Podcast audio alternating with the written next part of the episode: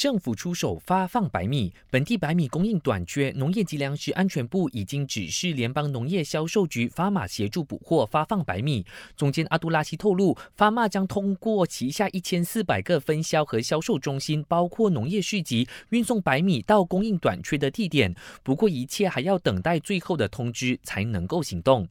农业及粮食安全部将在今天早上十点和国家稻米公司以及稻农会面，探讨白米供应，寻求解决方案。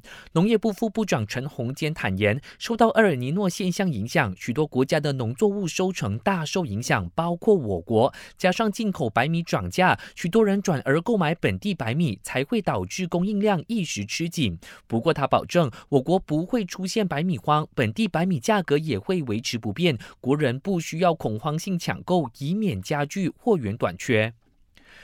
身份证呢是公民的象征嘛？然而数据显示，在过去五年，全国每一年有八千宗大马卡报失案件，占了每年二十万张大马卡申请数量的百分之四。国民登记局表示，粗心大意、不小心丢失，是大部分国人报失的主要原因。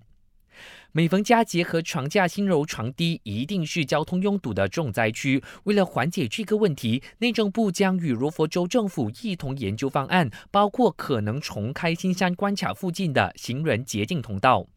感谢收听，我是嘉俊。